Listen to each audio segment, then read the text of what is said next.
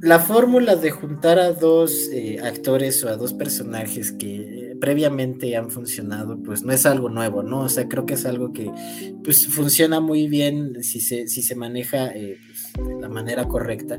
Eh, y la película que vamos a analizar hoy, pues es, es, un caso como muy interesante porque son dos actores mexicanos, es un caso completamente mexicano, que pues al final de cuentas, pues salió de una onda de Televisa, así como pasó como en el episodio de Infelices para Siempre, que también era una dupla de Televisa.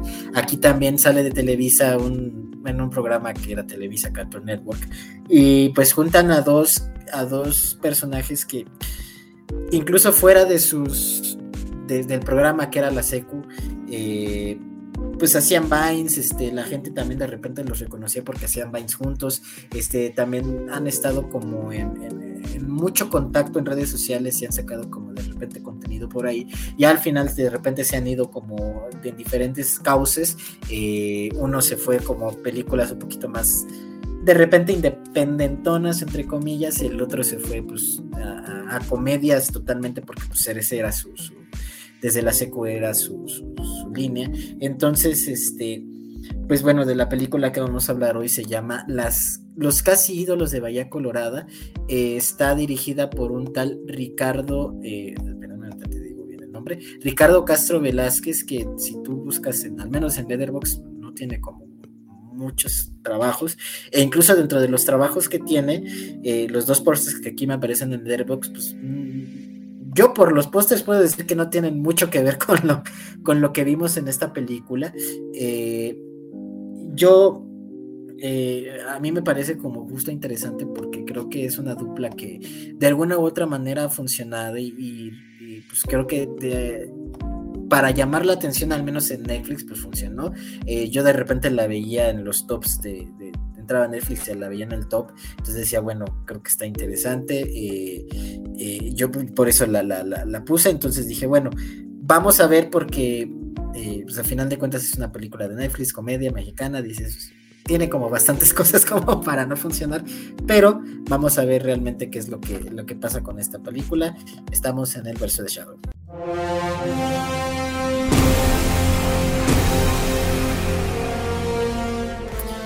Bueno, pues estamos eh, de nuevo aquí eh, en, un, en otro mes mexicano, eh, ahí rebuscando y rebuscándole de entre películas mexicanas que podemos hablar. Pues, a final de cuentas siempre están saliendo cosas al menos interesantes o que dices, bueno, vamos a burlarnos de esto, ¿no? Entonces, este, pues estamos aquí con Daniel Guzmán. Esta, en esta ocasión, Mauricio no nos acompaña porque dice, dice Daniel que está de básico viendo un partido o algo así entendí. Entonces, este pues que, que, que, saludos por allá. Dicen, bueno, ya se escucharon el, episodio pasado, ya saben qué dijo Daniel, el funable. madre el Mauricio. Eso ibas a decir, pero te arrepentiste al este, entonces, este, pues vamos a hablar de esta película que yo francamente yo no sabía qué esperar, tenía como cierto optimismo, decir, bueno, vamos a ver qué. Yo no había visto como también ciertas reacciones medio positivas en, redes sociales, pero bueno, tú, tú, tú que ya la, ya la pudiste apreciar, ¿qué piensas de los casi ídolos de María Colorada?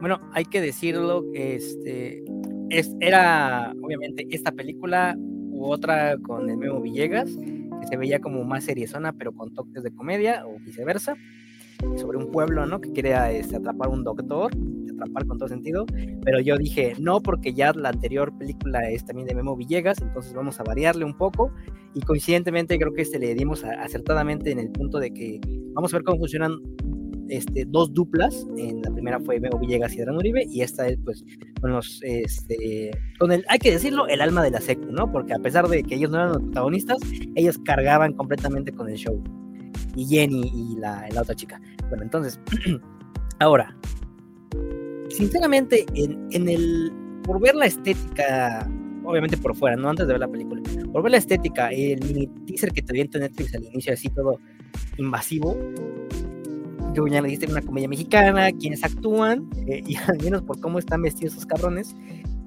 esperas, o sea, o lo peor, güey, o al menos algo cagadísimo, ¿no? Y realmente yo debo decir y reconocer desde un principio en que me llevé una de las mejores sorpresas que me he llevado en los últimos eh, meses, bueno, en, lo que llevamos del 2023, en cuanto a comedia mexicana, porque debo decir que si tengo que catalogar esta película en poquitas palabras, con una palabra, es con identidad, porque realmente es fiel a lo que propone, a lo que desarrolla y en ningún momento se sale en lo que tiene. en primera, quien haya decidido no establecer la historia en la Ciudad de México o en una playa famosa, realmente ahí un aplauso de de veras a los guionistas, o quién sabe, a lo mejor lo planean otro lado, pero realmente eh, establecerlo en un este es este Culiacán Sinaloa, En Sinaloa, en Sinaloa, en, en Dorada, digo, desconozco, siendo mexicano, un tache para mí, siendo mexicano, desconozco si realmente esto exista, pero si existe, eh, esta, esta cultura, y debo decirle así con toda la palabra, cultura que hay del como de, del, del, del, sí, vaquero banda, como, como vaquero banda, este, cholo, venga, hasta me, me recordó por momentos en, en esta también su, cultura de, ya no estoy aquí. Entonces, pero digo, ahí es, ahí es más serio la cosa, aquí es tirada la comedia, pero realmente esta película no me aburrió, me divirtió y debo decirlo, me gustó mucho, me gustó mucho. Yo estaba dentro, o sea, con ese intro ahí de, del padre, como bien dice, el corazón es un condominio, ahí ya estaba dentro, o sea, dije, así, así se inicia una película, porque sabes cómo captar la atención de tu público, y sobre todo, que no se caiga, que no se te caiga la historia, ni, ni, ni, el, ni, el ritmo. Sí, yo, como te decía, yo eh, había visto como ciertas cosas eh, que, al menos eh, apuntaban a que era una película interesante. Eh, creo que se ha visto algunos trailers, pero la realidad es que era más como la idea de la película que yo tener como eh, algunas referencias al respecto de la misma era como lo que había oído de la y pues, de ver que estaba en los tops dije bueno algo algo debe tener o sea aparte eh, si yo te he de decir a mí el Benny Emanuel y el Harold Azuara pues me caen bien o sea no me gustó Chicuarotes o sea de hecho creo que es una, una pero. Eh, Análisis pendiente. Eh, pero. Eh, de repente, pues el Benny Manuel he visto que, trabaja en cosillas ahí, pues interesantes, que, bueno, pues a ver, a ver qué funciona. El Harold, pues sigue siendo chistoso, o sea, creo que no ha perdido la chispa justo que tenía en la secu. yo me acuerdo que los, a mí tampoco me gustaba las, más bien a mí no me gustaba la secu, pero yo veía los chistes de Mochi y decía, ay, este está muy cagado, o sea, sí, sí, se, sí lo agarraron bien y lo supieron dirigir porque está muy chistoso este cuate, ¿no? Entonces, este, dentro de todo decía, bueno, vamos a ver cómo funciona, al final salieron de la secu eh, y, se ve que está interesante, o sea, yo lo que veía de las poquitas cosas que vi era justo el vestuario y la estética y decía, bueno, a mí se me hace que esta película se va a ir así por un absurdo total, así cañón, ¿no?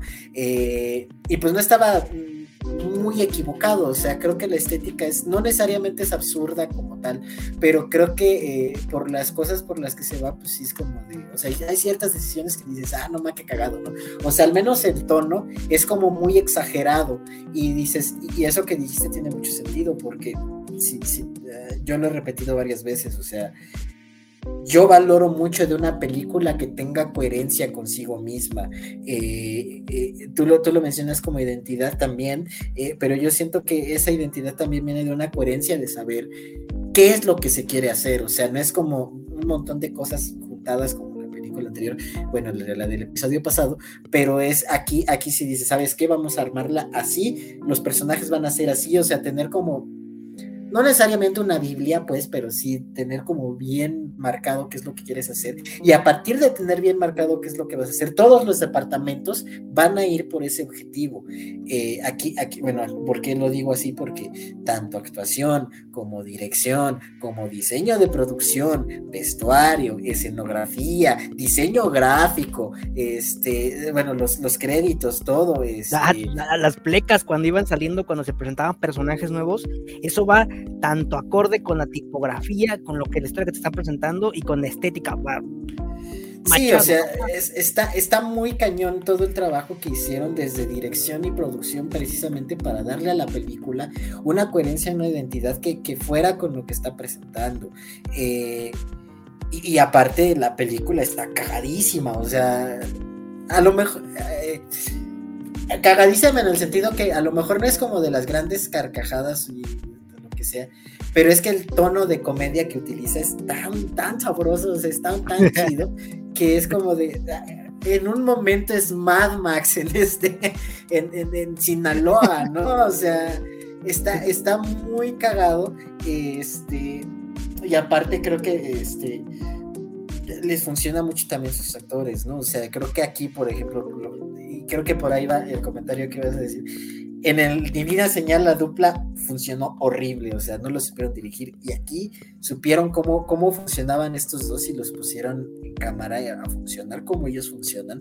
Este, y creo que, creo que eso les, les hace bastante, bastante bien porque vamos a regresar, por ejemplo, a, lo que decíamos al capítulo anterior. Memo Villegas en Divina Señal está en Uribe y Memo Villegas, que son como dos tipos de actuaciones diferentes y van como por algo diferente, ¿no? Entonces, a lo mejor este Adrián Uribe ha, salido de, su personaje, bueno, fuera de su personaje en temas más serios y Memo Villegas es más exagerado, entonces eso no lo pudieron condensar en la de Divina Señal. Aquí lo que pasó es que saben que Harold Azuara y Benny Manuel han se han ido por diferentes lados, o sea, han agarrado diferentes proyectos, se han agarrado métodos de actuación diferentes, o sea, eh, son cosas que pues, funcionan distintas. Aquí lo que hacen es que justamente a partir de sus personajes les dan una historia que funciona diferente. Eh, el Benny Manuel, que pues a final de cuentas se ha ido por un cauce pues un poquito más serio, de películas más artísticas o más independientes, pues dicen, ok, a ti te va a tocar como la parte un poquito más de, drama, que tú estás enojado con tu papá, este, y eres un chilango que se fue, este, eh, eh, eres un chilango que se, que se, que se largó de su pueblo porque descubrió que su papá era, tenía corazón de condominio, como tú dices y este y eso lo vas a vivir como una tragedia y aparte tienes la tragedia atrás casi casi de la mafia, bueno, no de la mafia, pero que tienes una deuda que tienes que pagar, entonces tu personaje es de alguna u otra manera el personaje trágico. Y del otro lado tienes a Harold Azuara, que si bien sí tiene como cierta, cierta tragedia dentro de sí, pues es, es más como una onda de su problemática es que quiere hacer algo que en lo que no es bueno. O sea, que incluso esa, esa parte está interesante también, que no es que uno sea bueno en una cosa y otro bueno en otra cosa, sino que la idea de que se vayan complementando de acuerdo a sus intereses y gustos y, lo que son buenos, que eh, aparte que el complemento,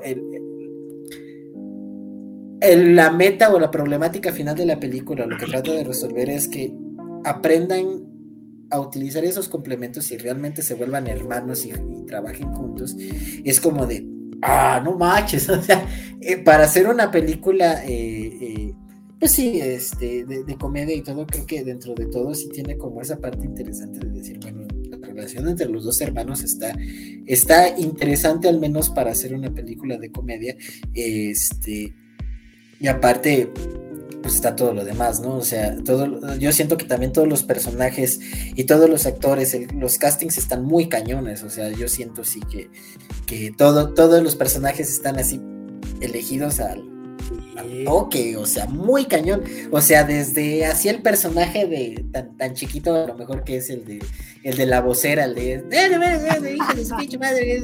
no, no mames, ¿no? Hasta los más importantes como son eh, la mamá de, digo, la abuelita de los niños, bueno, de, los niños, ¿eh? de los pates estos, ya son unos señores, Jaros Azuara se ve bien, bien grandote, este, pero bueno, es que yo lo sigo viendo como niños de la secu, pero vaya, o sea, este, Nora Velázquez como la abuelita, este, el Silverio Palacios como el hermano, el mismo papá de los niños que se ve de, de ranchos, se ve carismático. Este, Guillermo Quintanilla. Guillermo Quintanilla, no, no, gracias por el nombre, no lo sabía. O sea, están muy. La, la, niña, la, novia, bueno, la que se hace novia de Benny Manuel.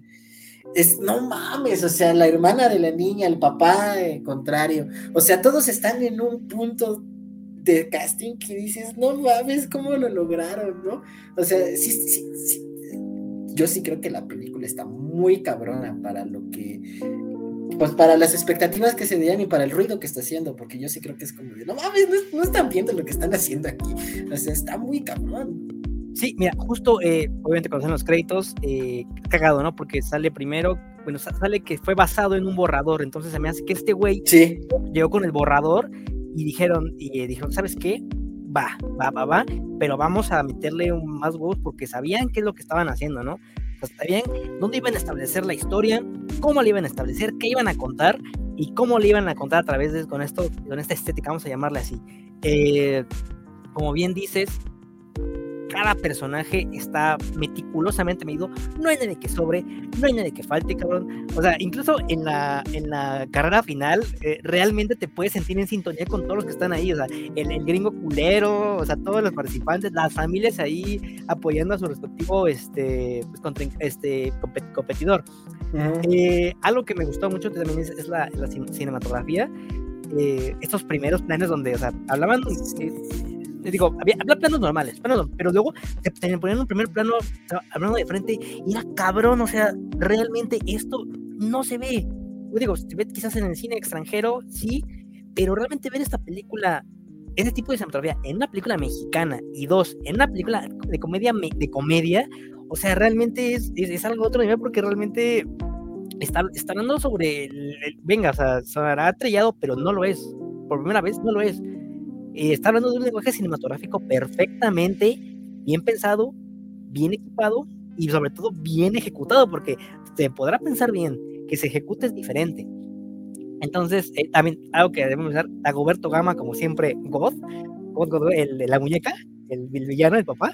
Ah, sí, sí, sí. sí, Como, como, siempre en todos los papeles es God, entonces eh, ver aquí cómo, cómo lo ponen este, pues, como el villano, pero con ojos, ojos bonitos, ¿no? Puedo ver que también al hijo que pues él, él, no le mueve pues la, la manejada, ¿no? Él le, le, gana más este la, la estética, Y hay detalles, fíjate, cuando le está hablando sus compas para que le vayan a chingar el carro a los otros, este, abre el celular y puedes ver que tiene las uñas pintadas. Y eso en ningún momento se ve, o sea, perdón, eso en ningún momento da a entender con un diálogo, o sea, son detalles que están introducidos porque ayudan a construir el personaje y dices, es que esto no salta, o sea, no es como que digas, no, eso, eso va en, discordancia con el personaje, no, está perfectamente justificado porque él como le gusta lo estético, eh, peinarse, arreglarse, hasta lo ves en su cuarto, en su casa, o sea, en, en, en sus peceras que tienen ahí, la lámpara de lava que en este caso son este, medusas, eh, la forma en la que las, las, las, mujeres están maquilladas, Esmeralda, la Esmeralda Soto, que es la, la, de la banda, que también está o sea, al, al, al, toque. O sea, ese, ese, ese ligero delineado, no, digo, no, no, sabemos aquí de maquillaje, pero sabemos cómo están aquí maquillados. el vestuario ahí, como la, la contrincante, la, la, que termina siendo novia del, del Benny. No hay. Eh, ya, ya antes he dicho que otras películas que me desvivo en elogios, aquí nuevamente se repite por, y, a mí que me da más gusto porque es una película mexicana y me da aún más gusto porque es una comedia mexicana. Entonces, eh, no he hablado de la dupla, la dupla es simplemente como dices, cada uno se complementa, no es que uno sea bueno y el otro sea malo en aspectos diferentes, eh, se complementan. Entonces, eh, cuando, cuando, cuando esta la actriz Esmeralda pues, ve que era este güey, el Benny, y sabe cantar, y cómo se desvive cantando, ¿no? Y que primero es reacio a este tema, eh, o, que el otro güey cuando se lo lleva a ver a Silverio Palacios, que también Silverio Palacios cada vez que aparece es God, y comiendo, y comiendo, o sea, comiendo cebollas, ¿no? O sea, cabrón, es que esto aquí se lo ha ocurrido, pero no, no, no salta, o sea, simplemente va muy acorde con, cómo es, o sea, cómo es como el ermitaño del pueblo, ¿no? Entonces, sí. eh, y luego cuando se revela lo del papá, que el papá pues no era tan, tan vergas como ellos pensaban, ¿no? O, incluso el final, o sea que e, ese detalle de que, y luego los, una, una disquera los firmó, sí, los firmó, o sea, y nosotros, nosotros como espectadores que estamos acostumbrados a que ven como el salto de la meritocracia de que te esfuerzas, vas a conseguir, ¿no? O sea, sí tuvieron su salto, pero dicen, pero no tan grande, ¿no? Entonces, es una, una pitera, o sea, sí. realmente, realmente es una película que está, estuvo bien pensada y, y es la clave perfecta de que cuando se sabe qué es lo que tiene y sabes cómo escribirla y desarrollarlo, va a salir algo bien. Y de verdad sigo amando lo que es la cinematografía y el vestuario, de verdad cada, cada que salen vestidos esos cabrones, me daba risa, güey, pero era una risa de felicidad, güey, más que nada. Es que, es que a mí me pasaba que era, es que no mames, sí cierto, así se viste, o sea, yo veía a,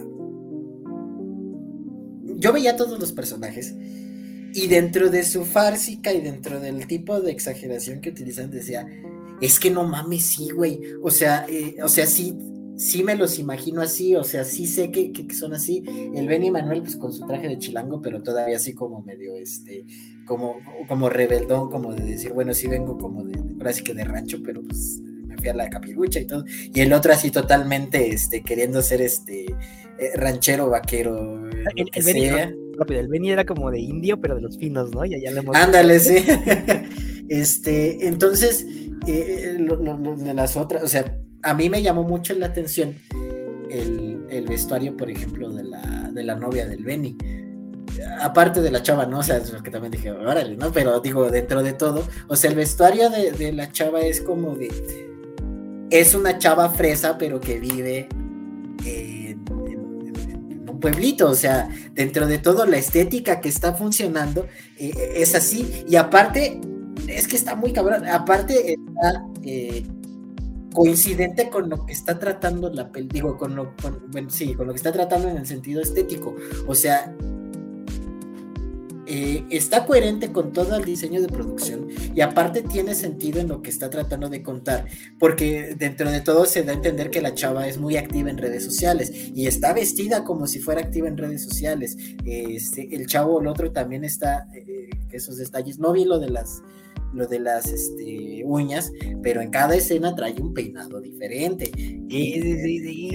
Entonces está, está muy bien pensado como a nivel. Y no es como que llega un punto en el que dices, hay muchas cosas, sí hay muchas cosas, pero al final todas apuntan a que eh, al final yo, bueno, yo lo que sentí de la película justo es como de, el tema como principal es como de, pues vas a hacer lo que eres bueno y quieres hacer, o sea, no le debes nada a nadie, si lo vas a hacer no es porque le debas a alguien algo, sino que lo vas a hacer porque a ti te gusta y porque lo disfrutas, ¿no? entonces, este, eh, eh, toda la parte de los, de los hijos del, malo, pues también van por ahí, ¿no? Al final de cuentas, por eso hacen match con el, los personajes principales y al final también por eso la abuelita pues al final se va a pescar, que pues era lo que decía, ¿no? A mí me gustaba pescar y al final pues ya me ya hice lo que tenía que hacer que era que mis este, mis nietos se reconciliaran y pues ahora sí hacer lo que a mí me gusta, ¿no? Entonces, eh, digo... ¿Sabes, rápido, ¿sabes cómo me quedé ahí? Como el meme de la roca, así de... sí, muy cabrón. Entonces, este, eh, todo eso, pues como que va de la parte de la coherencia. Ahora, eh, de parte de la estética, como que hablando, porque a final de cuentas creo que es un poco lo que más llama la atención.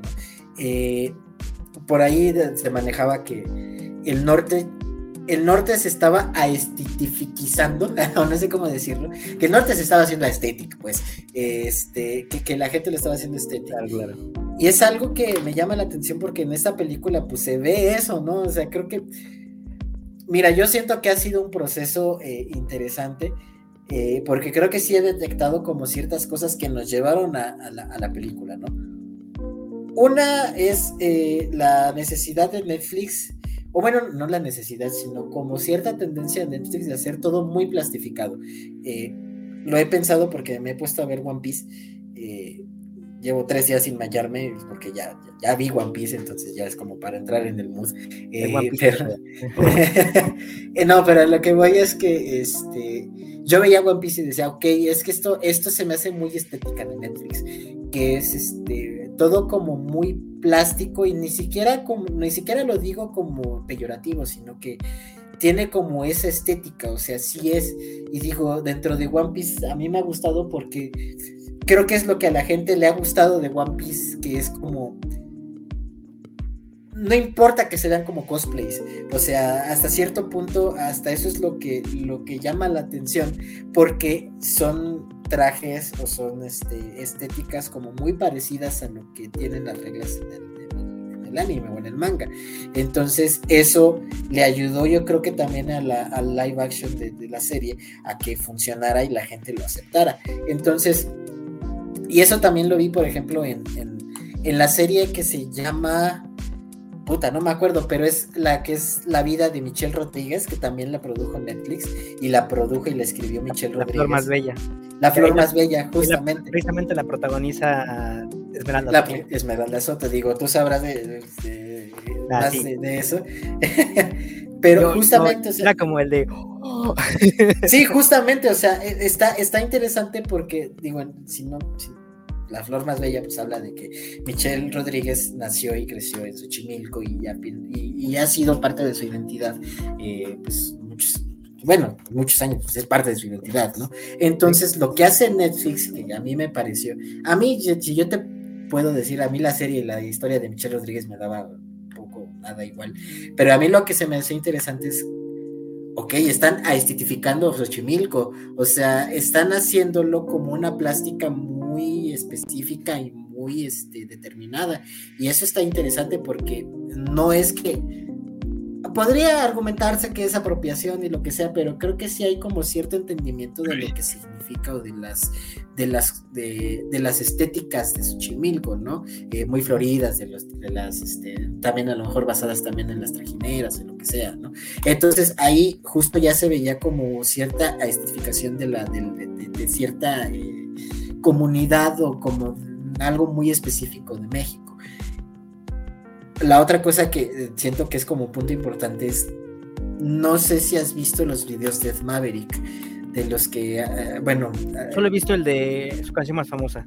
Pero está, ah, bueno. Está, como rara, pero como bien dices, todo el tinte estético. Es que, es que está interesante porque es una, creo que es una trilogía de videos que hace, este, o sea, aparte de esa que es la de, ay, ¿cómo se llama? Se me fue el nombre de la canción, este, Flor, este, no, ¡Ay! Se me fue. Bueno, este, Fuentes de Ortiz. Fuentes de eh, Ortiz. son varias. Son... Por dije su canción más famosa porque no me sé el nombre, pero gracias ahí por. Es, es, es, este, es una trilogía de videos que hace como, como por capítulos, algo por el estilo. Y lo chistoso es que los hace en un desierto. Eh, en un desierto, él vestido con una camisa como medio charra eh, y la chava vestida en un vestido blanco.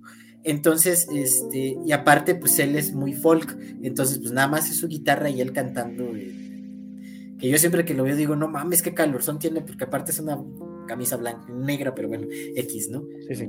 Yo siento que esa parte, ah, porque bueno, si no lo saben, Ed Maverick es del norte, creo que es de Chihuahua.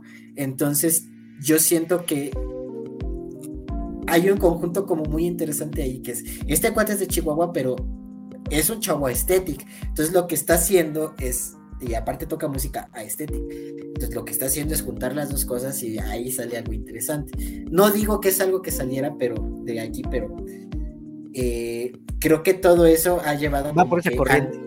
sí, o sea, es, una especie de corriente, sí. O sea, en el que también, no sé si han, si han visto, bueno, si has visto tú, el este que ya los rótulos, creo que después de que pasó lo de Sandra Cuevas y todo, se dieron como algo muy grande, pero incluso que creo que antes los rótulos habían estado como un poquito en boga, ¿no? O sea, como este tipo de, de, espectacular en, el, en las paredes, como que también había cierto, había tenido como cierto revuelo en redes sociales, pues creo que pues eso lo utilizaron al final de cuentas en esta película y creo que es parte de la misma corriente. Ya cabrá en alguien decir que es apropiación cultural y lo que sea, yo siento, o sea, yo entendería por qué lo dirían, pero es como de, está interesante, ¿no? O sea, al final de cuentas lo están utilizando para, para productos mainstream. Entonces yo creo que justamente es como parte de todo lo que lo hace este... Eh, lo que lleva a esta película a utilizar esta estética que siento que dentro de todo está muy bien estudiada y muy bien trabajada y pues a final de cuentas que es lo que llama la atención de, pues, del ojo, ¿no? O sea, y, todo con, aparte con, yo siento que un diseño de producción que se ve bien parte también de la cinematografía, que es lo que dices tú, ¿no? O sea, no, no se trata más de que atrás se vea bonito, sino de que se vea bien a cámara, o sea, muchos en Leatherbox decían, es como si Wes Anderson, este, dirigiera Rudo y Cursi, ¿no? justamente, justamente, ¿en qué escena? Ah, es cuando va la, prima, precisamente, Esmeralda, a ver a, al Benny, este, pues, que se quiere tomar una, una, caguama, ¿no? Entonces, eh, hasta en la sala, güey, hasta en la sala todo se ve bonito. O sea, y justamente, digo, no, no, no te vas a guiar por, los encuadres, ¿no? Que, que aún así está muy bien, pero al menos por la paleta de colores que están muy vistosas, que están muy, muy como dices, este, muy plásticas. Eh, resalta bastante. Y sí, a mí precisamente me, me recordó a lo que es Wes Anderson. Creo que es un muy buen, muy, muy buen este ejemplo que acabas de mencionar que leíste eh, con Rudy Cursi, porque Rudy Cursi sabemos aquí cómo es. Eh, perfectamente identificable el estilo de Anderson, entonces sí. Sí, está, está muy, muy divertido justo porque lo que decías de las, de las plecas de, presentación de cada personaje, pues era era muy chistoso y aparte como que funciona. Digo, eh, ah, al final de cuentas lo relaciono porque, por ejemplo, en One Piece pasa algo un poquito parecido. O sea, en estructura, pues, o sea, es como de aparece un nuevo personaje que parece que va a ser importante y de repente te ponen un, este, un, cartel. de se busca, el cartel de se busca con, la cara de este cuate.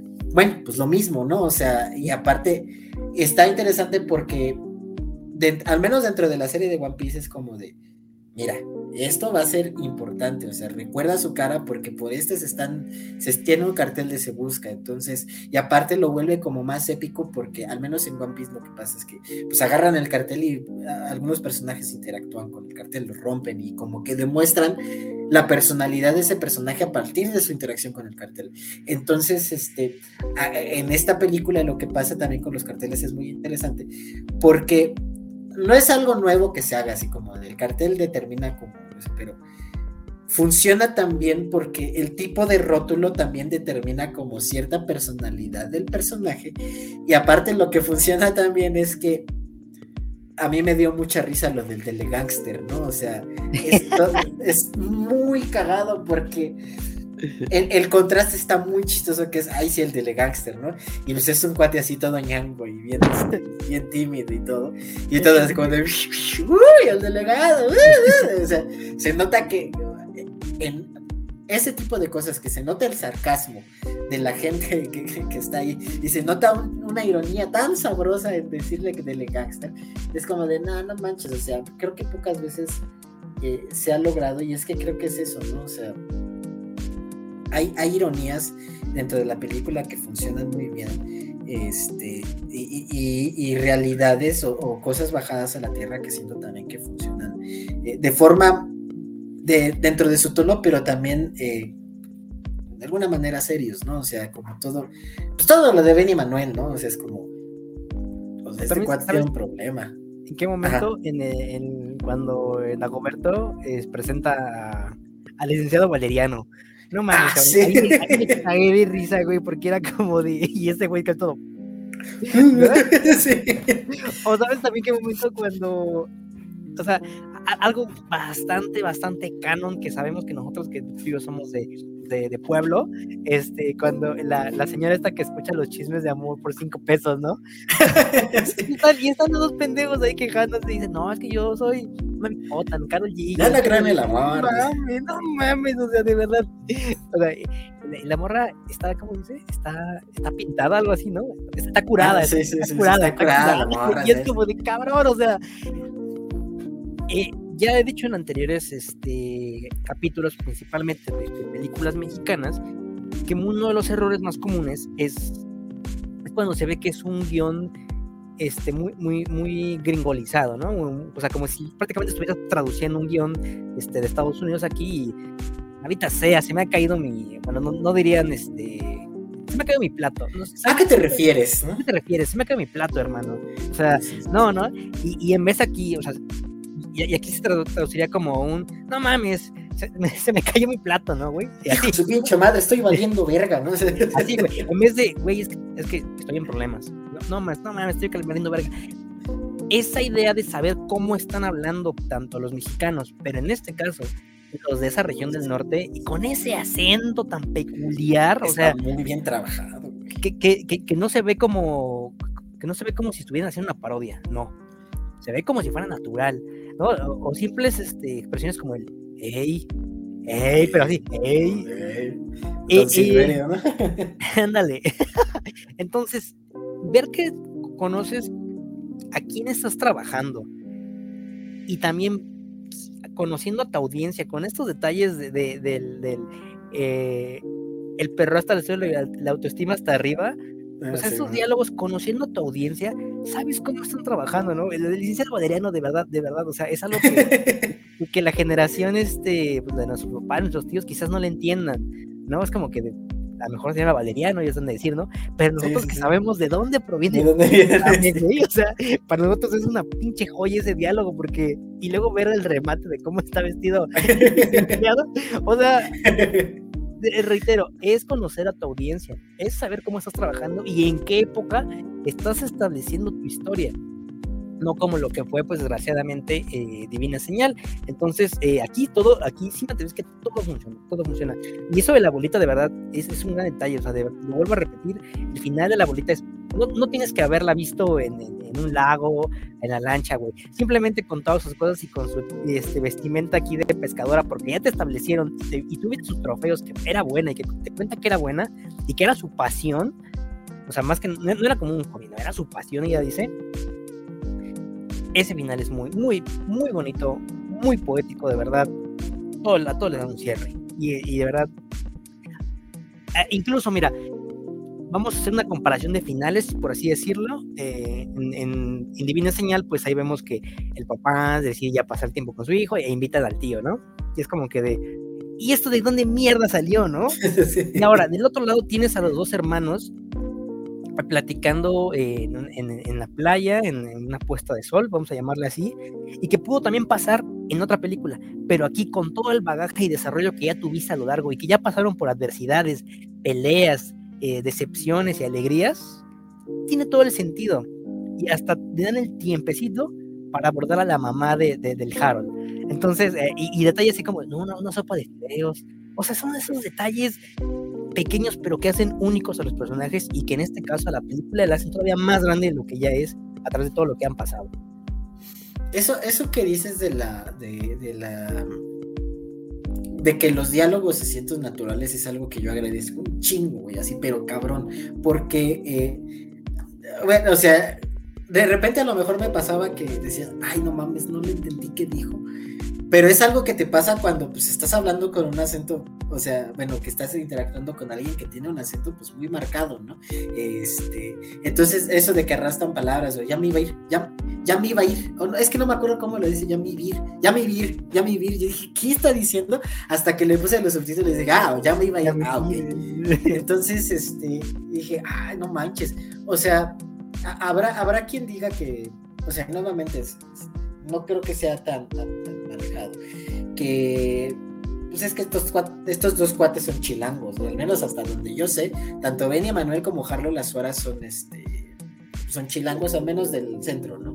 Eh, lo que yo no puedo negar es que ya sea trabajo de ellos o del director están muy bien dirigidos y, el diálogo está muy bien dicho a tal punto que pues, sí te crees que son de Sinaloa, o sea, el, el Jaro la suena a lo mejor en un tono un poquito más cómico, pero a mí me sorprende mucho Benny Manuel, porque de repente este, hay un diálogo que me hizo reír mucho. De hecho, toda esa escena me gusta bastante, pero cuando ya está a punto de, con la morrita, ¿no? Es como de, que le dice, no, es que pinche nombre culero, no es que a quién se le ocurre en qué cabeza cabe, ¿no? O sea, el, el, el este, la cadencia con la que dice las cosas, con el acento que está utilizando, dices, es que no manches este cuate, ¿no? O sea, está muy cañón como que su trabajo con los acentos también. Eh, al menos en esta película, porque digo, comparándolo, por ejemplo, con Chico Arotes, este cuate está hablando como Pedro Infante, o sea, y ese mismo actor, o sea, es como de, es como de, no mames, o sea, o sea, y la película se supone que es un drama, no es una farsa. O sea, se supone que sí tendrías que hablar como hablan de, ese estrato, pero te vas a lo, a lo, cliché, pues. Entonces es como de, no, no mames. Ahora sí que no mames, ¿no? Eh, pero aquí, aquí lo que pasa es que dices, no mames, tiene una cadencia para decir las cosas este cabrón. O sea, y, y con el acento que lo está diciendo, y se ve que muchas cosas, al menos yo lo noté como en ciertas partes, él improvisaba el guion, o, al menos improvisaba como ciertas frases que él creía que eran eh, adecuadas, este, y, yo eso yo sí lo sentí, decía, no manches, está, está muy cañón, porque lo está diciendo como con, con, la inercia de alguien que está hablando así y que sabe como ciertas palabras y dices, ah, muy interesante también, ¿no? Entonces, es, eh, por esa parte está muy bien. Y ahora, bueno, haciendo un, un, enfoque tantito en lo de la escena donde pues, este, el Benny Manuel y la chava ya concretan el acto eh, sexual el trabajo de luces está muy cañón. O sea, atrás, atrás está el rojo y la chava se ve azul. Y de repente pasan al Benny Manuel y, eh, se ve de este lado azul. O sea, yo sé que a lo mejor suena como una tontería, pero es como de no mames lo cuidada que está esta pendeja escena que van a coger. O sea, eh, justamente de eso iba a hablar hace rato cuando fue lo de la cinematografía, el momento cuando pues ya están en la, en la fiesta, ¿no? Después de que estos cabrones pues ya este... No, después de que el Harold pues, se tocó su, su, su, banda y pues que todavía el, el, Benny pues está como en su pedo, ¿no? Como que, venga tu madre, güey. Eh, entonces como que se andan echando miradas.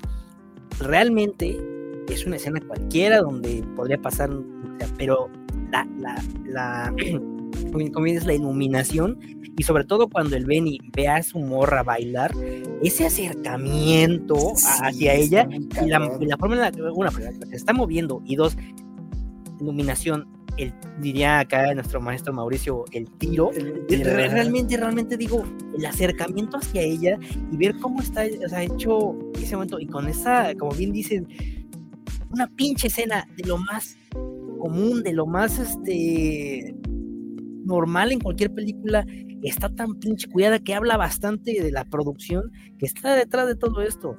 O sea, es que, nada más rápido. Lo que tiene la película es que hace que sus escenas se vean como se tienen que ver. ¿A qué me refiero? Cuando hay algo, cuando se tienen que ver chistosas, se ven chistosas. Eh, cuando se tienen que ver más serias, se ven serias. Cuando, ah, por ejemplo, en esta escena, cuando se tiene que ver sensual, se ve toda esa escena es sensualísima, güey. O sea, eh, exceptuando justo la parte que es chistosa cuando dice, ah, es que pinche nombre, ¿por qué me puso eso? O sea, todo lo demás se ve muy, sexy, pues. O sea, si dices, ay, güey. o sea, le antoja, ¿no? Entonces.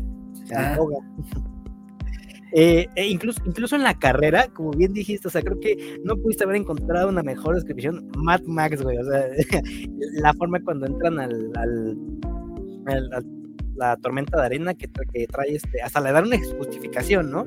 Porque es por un este un, huracán, un huracán. o sea, este diálogo es de güey, no pudieron haber dicho, no, pues hay tormentas de arena por ahí, ¿no? No, aquí dicen, a causa del huracán, está por una tormenta de arena. Entonces, eh, bien como cuando este güey se cae del carro por detrás de, de, de los estos limpiadores funcionen, eh, habla mucho, ¿no? O sea, pero bien, Mad Max completamente. Tanto la estética, la vestimenta, o sea, no vas a pensar que. Los personajes, güey, o sea. Un par de charros, un par de charros van a estar en una carrera ahí, ¿no? Eh, entonces, o sea, es como de, güey, güey. Es que sí, o sea, yo, yo, yo lo digo en Mad Max en el. O sea, parece que es chiste, pero, o sea, tú sabes que no, o sea, no, no, realmente sí. O sea, eh, o sea, me refiero que sí sí se ve, o sea, nada más con lo del sueco. O sea, el sueco es un personaje de Mad Max, güey. O sea, es, es, de los, de los, este, de los personajes eh, que, se ven, se ven feos, pero se ven cagados, pero dentro de su fealdad está ahí.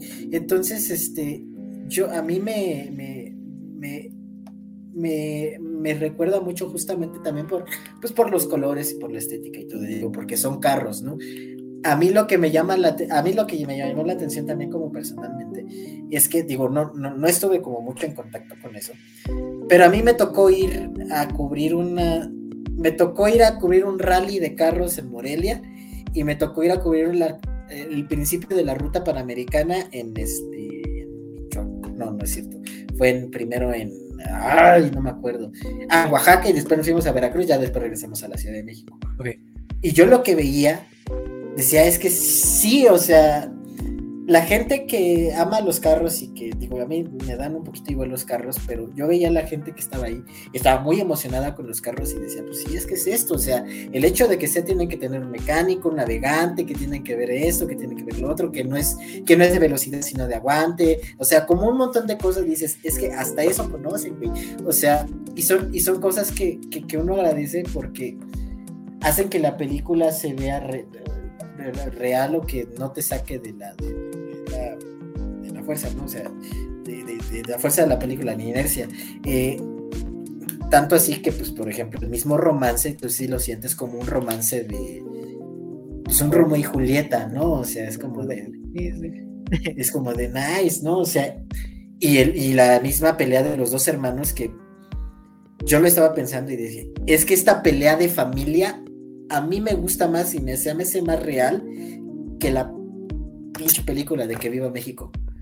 O sea, yo estas relaciones de familia y todos los hermanos y, y, lo complicada que pueden ser y el hecho que tienen dos familias y el pleito que traen, yo dije, es que esto se me hace mucho más real que la farsa tan, tan fea y burda que hizo Luis Estrada en Que Viva México. Y dije, es que este justamente, o sea, dentro de todo lo que decimos de los rótulos, las actuaciones, el acento, todo eso, hasta eso se siente real.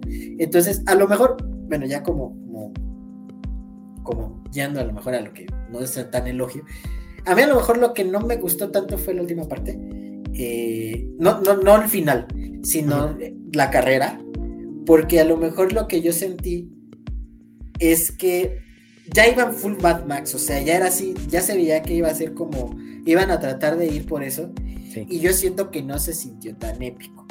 Eh, al menos, por ejemplo, como con, con otras, este, lo pensé en películas deportivas, ¿no? O sea, de repente lo hemos hablado, ¿no? Que hay ciertas películas deportivas que a lo mejor es medio X la película, pero dices, no mames, es que, es que sí se van a dar en su madre. O sea, por ejemplo, Creed 3 o este, la de Hostel, que dices, ah, no mames, o sea, esta riña se siente realmente poderosa.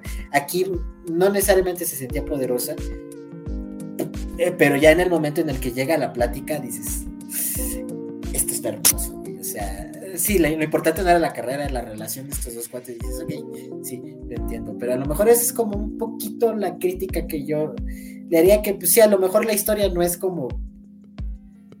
Al menos, bueno, no, no la historia, sino la premisa no es como que tan, tan sesuda, pero es que está tan bien manejada que dices, no importa, o sea, la película está muy chida, o sea, creo que, creo que, creo que, te, creo que te entiendo. O sea, a fin de cuentas, el momento clímax que te va anticipando la película, por lo cual, porque durante varios, varios momentos sale lo de 20 días para el rally, 15 días para el rally, o sea, te, están, te están poniendo, al espectador están llenando una expectativa quizás alta, ¿no?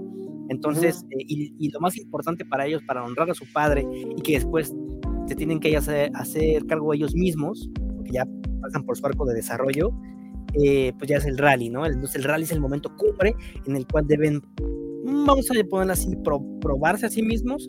Eh, creo, creo, que te entiendo esta parte en la que no se ve tan vistoso, ¿no? Entonces, eh, y, lo cual es tanto, creo que un problema de la película, creo que no es problema nuestro, creo que es problema de la película porque sí, es una, una anticipación que ella, ella misma va construyendo.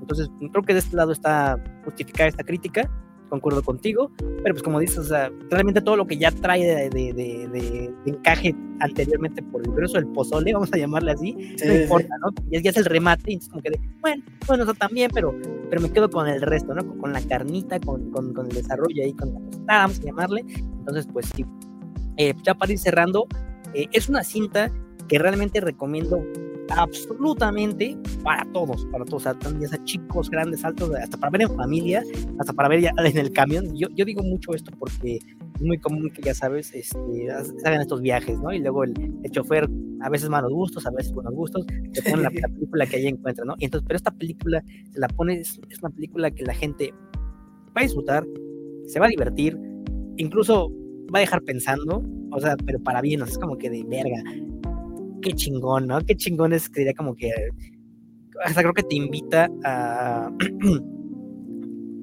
a poner en claro o arreglar las cosas es que tienes algún problema con un hermano, con un familiar, entonces adelante. Es una película que 100% disfruté, eh, que seguramente voy a volver a ver. Es raro que una película de, plataforma la quieras volver a ver, pero en este caso se, repetirá las veces necesarias, se las va a poner a mi familia, porque me tocó verla nada más a mí solo ayer, eh, porque dije, voy a verla la mitad y este, ya la otra la, la chingo en el trabajo. Nel, güey, así me, me dormí tarde, güey, pero dije que, que, que valió cada maldito segundo, dirían en golpe bajo. Simón. Sí, yo también, a mí me pasó eh, también con Malvada, que era como. Es que estas sorpresas siempre son muy agradables, o sea, creo que. Y empezando, pues ahora sí que con el mes mexicano, creo que de repente ver que la comedia mexicana está tan devaluada que de repente ver algo así, dices, es que sí, güey, tenemos, tenemos la capacidad, la gente de aquí, digo ya, independientemente de que sean mexicanos, pero la gente tiene la capacidad de pensar estas cosas y de trabajar estas cosas. O sea, no, no todo se va a locas por el trabajo, a de rebelión de los godines, todo. O sea, esas sí son películas cacas, pero probablemente las personas que están trabajando ahí con cierta libertad y con cierta este, eh, diligencia eh, eh, dirección exactamente, pueden hacer este tipo de cosas, porque estoy seguro que las personas que están trabajando en las películas mierder realmente tienen objetivos, ¿no? O sea, o sea, y lo digo, por ejemplo, con eh, por todo lo del diseño de producción, ¿no? O sea, todo esto de los vestuarios y todo. Seguramente las personas que trabajaron en esta película fueron de no mames, sí, o sea, digo, estoy especulando, no sé si hubo explotación laboral o malos tratos, pero al menos a nivel profesional, tú dices, no mames, sí, esto es justamente lo que estaba buscando hacer, o sea, este, este tipo de dirección, como todo lo que, lo que representa esto, y no nada más así como de, ah, sí, un pinche cuarto, nada más poner así como ciertas cositas, es como de, no, aquí vamos a trabajar, y diseñadores gráficos. Y ya me acordé, ya me acordé, cuando en la película de Divina Comedia, ¿No ves que este güey, el, el, el, harina se levanta y porque la, la, mujer y el niño están dormidos? Y ahí, en, ahí enfrente de ellos está un vaso de refresco así. Ándale, sí. Y es, como, de, no mames, o sea, son trabajos, o sea, cabrón, que tú te encuentras en escuelas, a que llegamos a hacer nosotros. Sí, sí, sí, sí.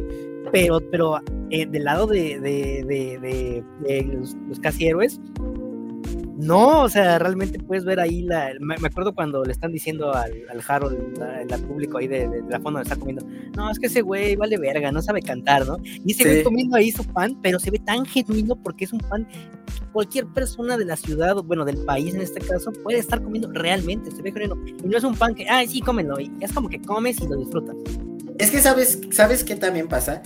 Que eh, a mí me acuerdo mucho de los puestos, porque los puestos se ven, se ven de pueblitos, o sea, se ven rascuachitos, pero se ven bonitos. O sea, y es como de, es que eso es un trabajo de un diseñador que está, que, que sabe lo que hace y que tiene una buena dirección de lo que está haciendo y que lo ha visto, aparte que conoce, a lo mejor no lo conoce, ponle tú que se apropiaron, pero investigó y sabe cómo se ve. Entonces, eh, a eso me refiero, es, como de esta gente seguramente está trabajando. Eh, está trabajando bien y sabe, sabe lo que está haciendo. Eh, también poniendo en entretela que hay que pensar que es una producción de Netflix seguramente, creo y si no, pues la compró. Pero bueno, a lo que, a lo que voy es que se ve que tiene una buena presupuesto, un buen presupuesto. Pero hay películas que tienen buenos presupuestos que no se ven así. Rápidos y Furiosos se ve horrible y costó 300 millones de dólares. Entonces, y no se ve que tenga así como que, oye, una, una estética muy cuidada y que diseñadores, que dicen, nada, Nel, huevos. Eh, eh, esta, esta película, no sé cuánto costó, pero lo que costó se ve que lo trabajaron cada perro centavo. Entonces eso es lo que se agradece.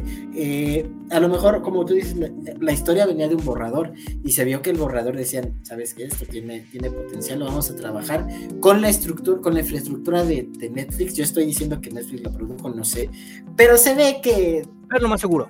es lo más seguro porque se ve que es de Netflix, o sea, a, a leguas tú puedes decir es que esta película es de Netflix. Y entonces, este, y lo digo por la estética, pues. Entonces, pues sí, es una película totalmente recomendable. Eh, yo, la relaciono mucho con Malvada porque es como de la gran sorpresa, la gran sorpresa de las, de las comedias mexicanas de decir, pues sí, sí podemos hacer las cosas bien chingada madre, o sea, o sea, ni siquiera... Pudo, dar para una serie, ¿eh? ¿Qué o no? Pudo sí. una serie, güey.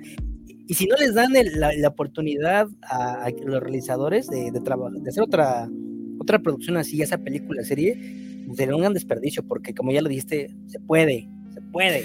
Y, y, no tenemos, y, eh, lo, que, lo que es interesante es que no nos tenemos que ir a a cosas muy dramáticas. O sea, no todo tiene, y es lo que muchos dicen, no todo tiene que ser sin señas particulares, que es una gran película. No todo tiene que ser Sueño en otro idioma, que también es una gran película. O sea, no, no es necesario que las películas mexicanas sean dramáticas y súper así.